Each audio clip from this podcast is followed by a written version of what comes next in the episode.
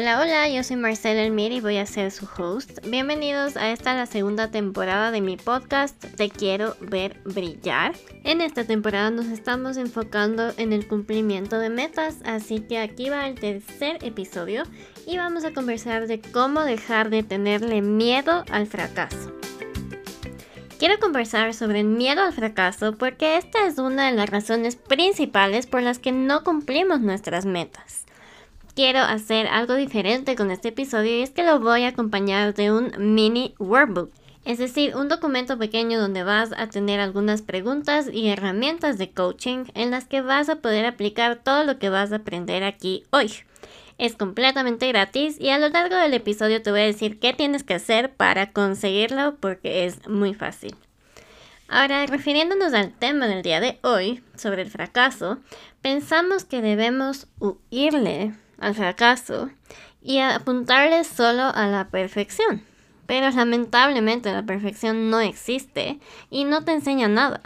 En cambio el fracaso es una de nuestras mayores fuentes de aprendizaje.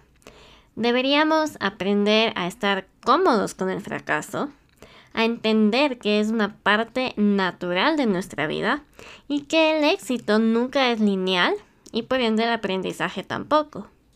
El miedo al fracaso ocurre porque tenemos muchas creencias limitantes, como por ejemplo la típica creencia de que tú piensas y crees que no eres suficiente. Y de hecho, ese miedo a fallar, a fracasar, es lo que te hace sentir como un fracaso desde el inicio y muchas veces sin siquiera haber intentado algo. Desde un inicio ya te sientes como un fracaso solo porque tú tienes esa creencia limitante en tu cabeza. El miedo al fracaso te mantiene estancado en tu zona de confort, donde supuestamente estás a salvo, ¿verdad? Pero no podrías estar más equivocado.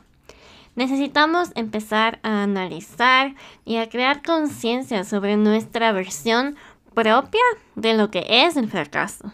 Tenemos que dejar de asociar el fracaso como, como, que es una pérdida de tiempo, como que es algo que no se puede cambiar o como que es algo que se debería evitar a toda costa.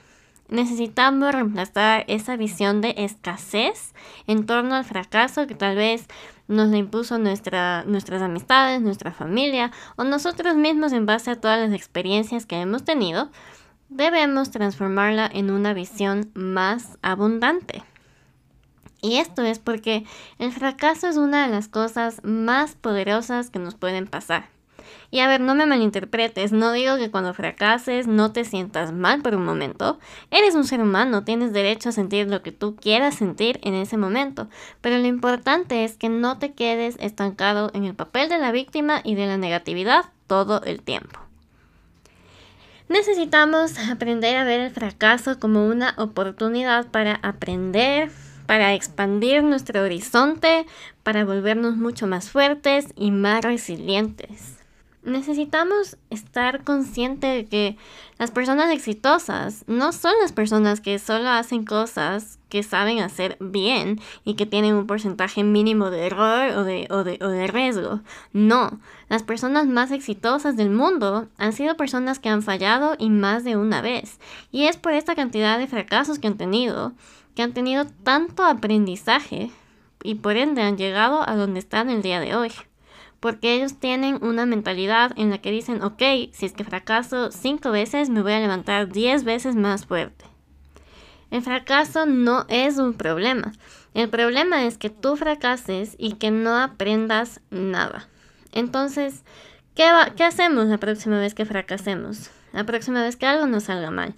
Tienes que tomarte un tiempo para sentir lo que necesites sentir, pero después necesitas tomarte más tiempo para realmente analizar y reflexionar qué puedes aprender de lo que te acaba de suceder.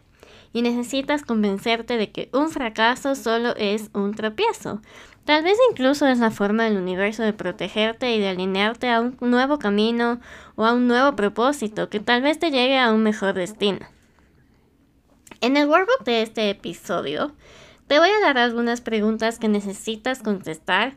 Porfa, no dejes de hacer esta actividad.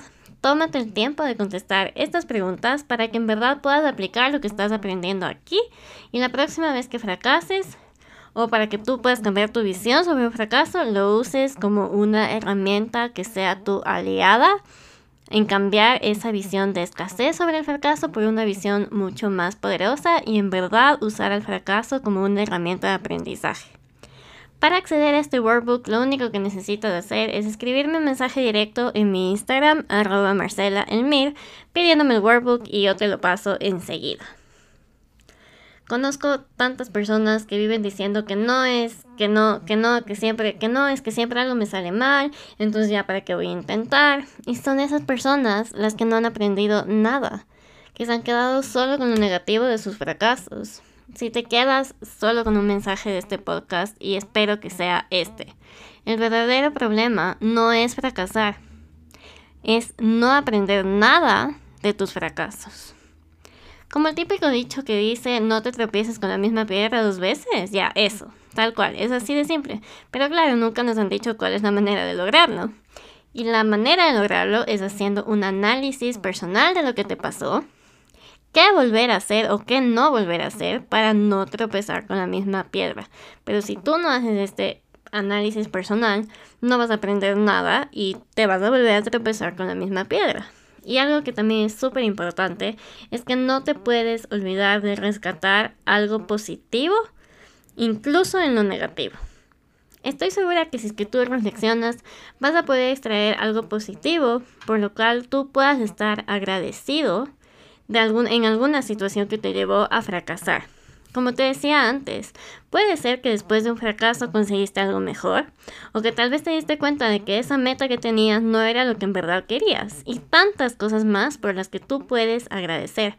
Acuérdate que nosotros somos la energía que proyectamos, somos los pensamientos que tenemos. Entonces, si es que tú de una situación negativa le sacas algo positivo, créeme que vas a empezar a traer cosas mucho más positivas a tu vida. No ignores el pasado, necesitas reconocer lo que has experimentado, necesitas aprender de la experiencia y necesitas ajustar tu comportamiento. Usa incluso el fracaso como una fuente de motivación, como una señal de hacia dónde no debes ir o hacia dónde no quieres ir, como una señal de hacia dónde debes caminar con toda tu fuerza. Acuérdate que eso que más nos incomoda es lo que más nos hace crecer y aprender. Así que deja de apuntar por un objetivo muy fácil, por miedo a fracasar. Deja de apuntar por objetivos que te dejen en tu zona de confort cómodo con un margen de error súper bajo. Necesitas que tus metas y tus acciones estén en tu zona incómoda, porque es ahí donde verdaderamente surge el cambio y el crecimiento. Las metas se tratan de crecer y de aprender en el camino y no solo de alcanzar un resultado. Espero que este podcast te haya gustado tanto como a mí me gustó grabarlo. No se olviden que estoy siempre abierta en mis redes sociales a recibir sus comentarios, sus sugerencias. Si es que tienen alguna pregunta que quieren que yo conteste, puedo hacer un episodio específicamente contestando esas dudas o les puedo contestar personalmente.